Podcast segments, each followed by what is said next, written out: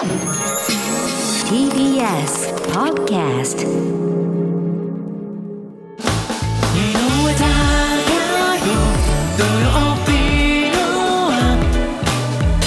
ここからはあの国の話。今日はカンボジアの地雷原の土地をサボテン畑にした。iOS 株式会社の今井健太郎さんに話を伺っていきます。今井さんこんにちは。はい、こんにちは。iOS 今井です。よろしくお願いします。どうぞよろしくお願いいたします。ます。土曜日お休みの日にどうもありがとうございます今日は。いえいえ、今井さん今日はやはりその地雷原あとはサボテンそしてカンボジアの今について話を伺っていきたいんですけどまずはこの地雷っていうのは、私も不勉強で地球上に1億個ぐらいいまだにあるって言われてるんですか？そうですね。あの、まあ、世界中にですね、えー60の国と地域に地雷があると言われてまして、えまあ正直、あの、数は、あの、概算で、本当に厳密にいくつっていうのはまあ見えないもんですか？らわからないんですけどまあ、それぐらいあるよと言われてます。はい。その中でカンボジアにはどのくらいの規模が埋まってるとされてるんですか？そうですね。その内戦終了時だから今から30年ぐらい前の時点で400から600万個は生まれられただろうという話はあります。はい。それを除去していこうというまずは活動されてるわけですか？そうですね。はい。それを機械でと伺いとはい、あそうです、そうです。は。あえっ、と、カンボジアの内戦が終わったのがまあ30年ぐらい前ええ。で、カンボジアはそれから30年ずっと地雷処理をやってきてるんですけども、はい。まあ、そこでまあ危険な手作業をですね、ちょっとご覧になった、あの映像とかでご覧になったことあるかと思うんですけども、あの地雷原にこうかがみ込んで膝をついてですね、で、あの、ちょっとごつい菜箸のようなものやシャベルで、まあ、地雷にこう近接して、はこう手作業で掘っていく作業っていうのをやってるわけなんですけども、まあ、それがやっぱり事故が起こったりもするもんですから、で、それをどの、どうにかしてこう技術で安全化できないかっていうのが私たちの取り組みです。え具体的にどういう機械になるんでしょう？あはい。えっと、まず、地雷っていうのがですねは、い。大体この辺に埋まってるよっていうのはその探知機でわかるんですけども、まあ、その土の中にどういう角度でどこにですね、えーあるかっていうのまではわからないんですね。えで、そのどうな、どういう姿勢であるかわからないところをこう手作業で掘りに行くと事故が起こってしまうことがあるもんですから、はい。まあ、ただなるべく圧力をかけないで地雷を爆発させないように、えー掘り出してくださいっていう、まあ、オーダーなんですよね、先刺方からの。激しないようにし。ながらはい。はい。掘り出さなければいけない。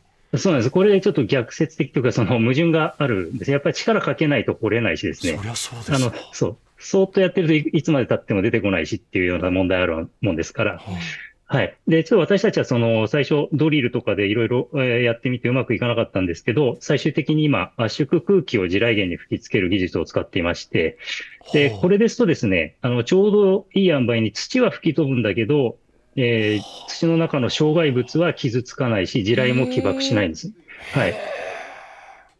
あの空気を吹きつけるっていうことですか、そうです、そうです。はい。空気で土を飛ばしてそうです。地雷までこれはね、ええ、いろいろ都合が良くてですね、あの、土の中ってこう地雷だけじゃなくて木の根が張っていたりですね、石ころがあったりして、で、そういう障害物が土に固定されていると、金属のこうシャベルとかだとこうそこ止まっちゃうんですけど、え空気の場合はそれをですね、あの、障害物の周りの土をこう飛ばしてくれるので、あまりこう、なんですかね、土の中がどういう状況であっても、妨害を受けにくいっていうメリットはありますね。へえ。じゃあ土を空気で飛ばして。飛ばしていって最終的には掘り起こすんですか、ええ、あの、地雷の一部が見えれば、そこで、あの、安と安全にこう、爆破なり取り出しのそ処理ができるのでそこまで見えるようになるまでがうちのロボットの仕事です。あとなんか全体像があまりピンあのつかみづらいんですけどカンボジアという国の中でその市街地の近くに埋まってるんですか、どういう位置関係なんですか？あ、そうですね。今多いのはですね、えー、タイの国境沿いのだいぶ西側の、えー、まあ、農村部。本当にだから開発が進んでいるところっていうのはもう終わっています。はあはあはあで、できる、まあ、つまり農村部ですよね。田舎の方に点々と地雷がある場所が残っているという状態です。人々は普通に生活営んでらっしゃるわけですねそこで農村部でそうですね。ただ、ここはもうすでに地雷原だから入ってはいけないというのはえーだいぶ周知されていて、その、まあ、そのおかげもあってですね、最近カンボジアの国内で地雷を踏んでしまったっていう事故はだいぶ減ってます。はい。しっかりと隣接してるけれども立ち入り禁止区域などを設けて人が入らないようになってるわけですか、基本的には。そそうですね。はい。あの、内戦終了後は本当にそういう整理がいってなかったのでですね、まあ、どこ歩いていいかよくわからなくて、やっぱりたくさんの方が事故を起こしてしまったんですけども、はいはい。今はだいぶ30年経って、あの、整理ができている状態ですね。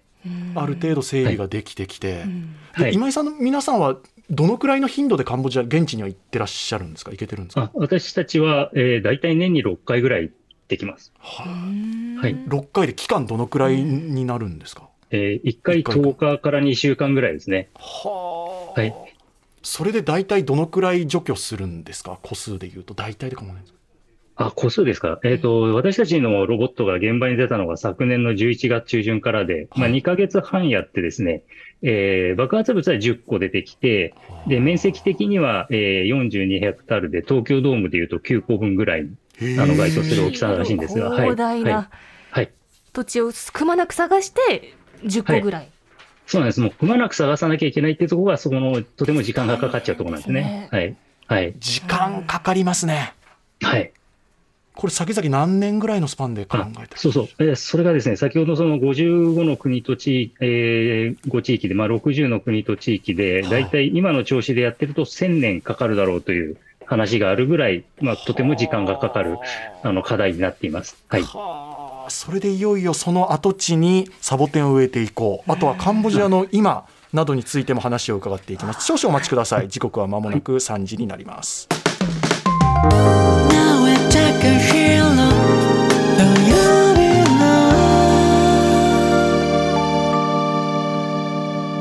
あの国の話今日はカンボジアの地雷原の土地をサボテン畑にする活動をしています、iOS 株式会社の今井健太郎さんに話を伺っています。引き続き今井さんどうぞよろしくお願いいたします。はい、お願いいたします。機械を使って地雷を除去していくという活動、年に6回は現地に行かれているということですけどカンボジア料理などっていうのはどどういうのを召し上がるん。ですか現地では、あ実はですね、私、あんまりその料理、何食べたっけって覚えてないたちなんですけども、あの、ちょっと、そんなタッチありますね食に興味がない。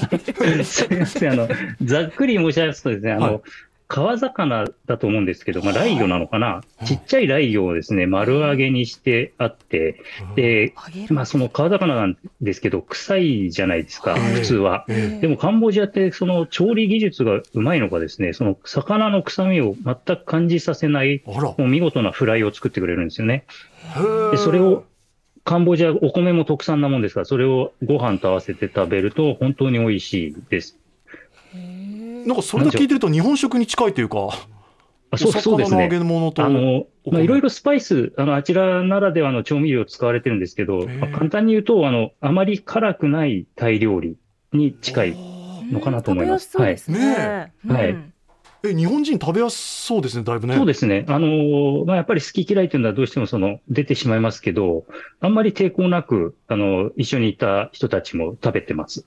じゃあ向こうで食に困ったようなことはないですか特に？あそうですねあ。僕は全くなくて、あの、カンボジア人の人たちも、お前はどこに連れて行っても大丈夫だから楽でいいわって言われてます。楽でいいわ それは何ですか？農村部の商店とかに行くんですか、お店があるんですか？そうはい、そうですね。やっぱり食堂がいろんなところにありまして、はい。お酒などもあるんですか、そうなるとあ、お酒もありますね。あの、まただ、暑い国なんでビールが多いですかね。ああ、はいちょっとあのタイとかもそうですけどシンハービールのように薄い感じですか？あ、そうかもしれないですあ。ちょっとそんなに、うん、あの、さらっとこう飲みやすいタイプのビールが多いと思います。はい。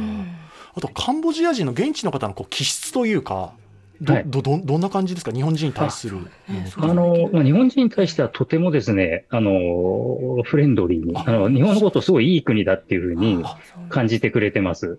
はい。で、あと気質としてはですね、はいあの、まあ、よく言われるのはシャイだ、シャイですねって、カンボジアの人はシャイな人が多い。へーはで、その代わりこう仲良くなっていくと、とても親切に、こう、親しく接してくれるっていうふうに皆さんおっしゃいます。はい。じゃあ向こうから積極的に来るというよりも最初はちょっと距離を取りつつっていう感じなんですか、そうですね、そうですね。はい。ちょっと遠慮がちな感じで、こっちからちょっと積極的に詰めていかないと、あの、なんか会話もなくお別れになってしまうかなっていうような感じがあります。はい。会話はどうやって行っているんですか？あ、僕はあの、地雷除去をやる組織の人とは、えっ、と、まあ、拙い英語でどうにか。で、あとはその、大体行くときにカンボジア人の日本語が喋れる通訳さんを、えー呼んで来てもらってお話ししてます。はい。現地の言葉としてはカンボジア語になるんですかね？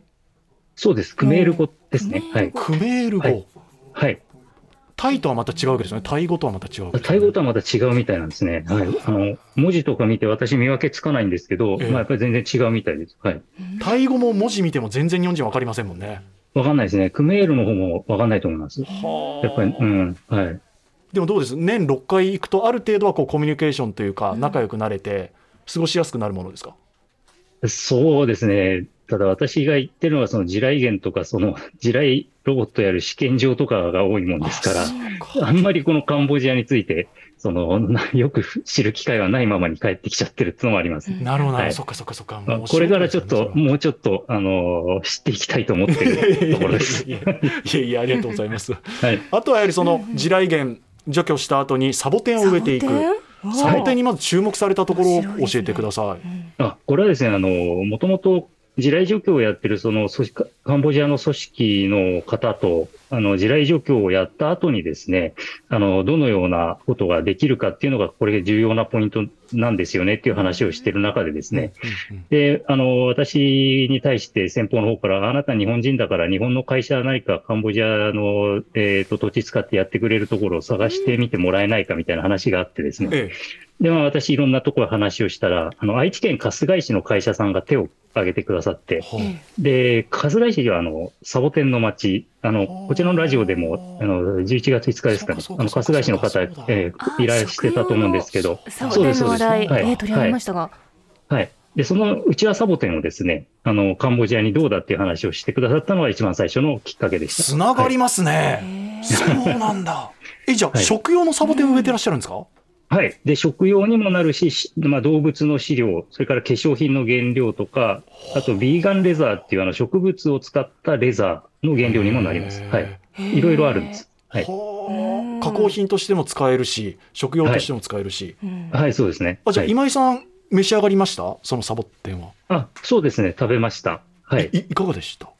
えっ、と、オクラみたいな感じで、粘りがあってですね、あの、美味しいですね。はい。うはい。んえカンボジアでも食べる文化ってあるんですか？ちなみにもともとサボテンは。それはないんですか？えっ、と、自生してるかサボテンがあって、うちはサボテンがあってですね、えそれは、あの、クメール語で魔人の棒って呼ばれていて、魔人の棒、えあの魔除けの効果がある植物って信じられてます。うん。であとなるほど。怪我をした時にですね、ええ。お茶などにサボテンをこう入れて飲むと治りが早い、いわゆる抗菌作用があるものだっていうのは昔から何かこう、あの経験則としてあるみたいですね。えー。アロエみたいな感じで。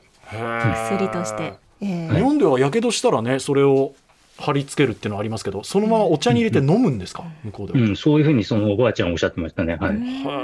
ええ。育てやすいでしょうね。うんうん。はい。そう、あの、そ育ったものを、ええ。葉っぱを取って隣に植えておくとまた同じようなのが出てくるということで、はい。ええはい。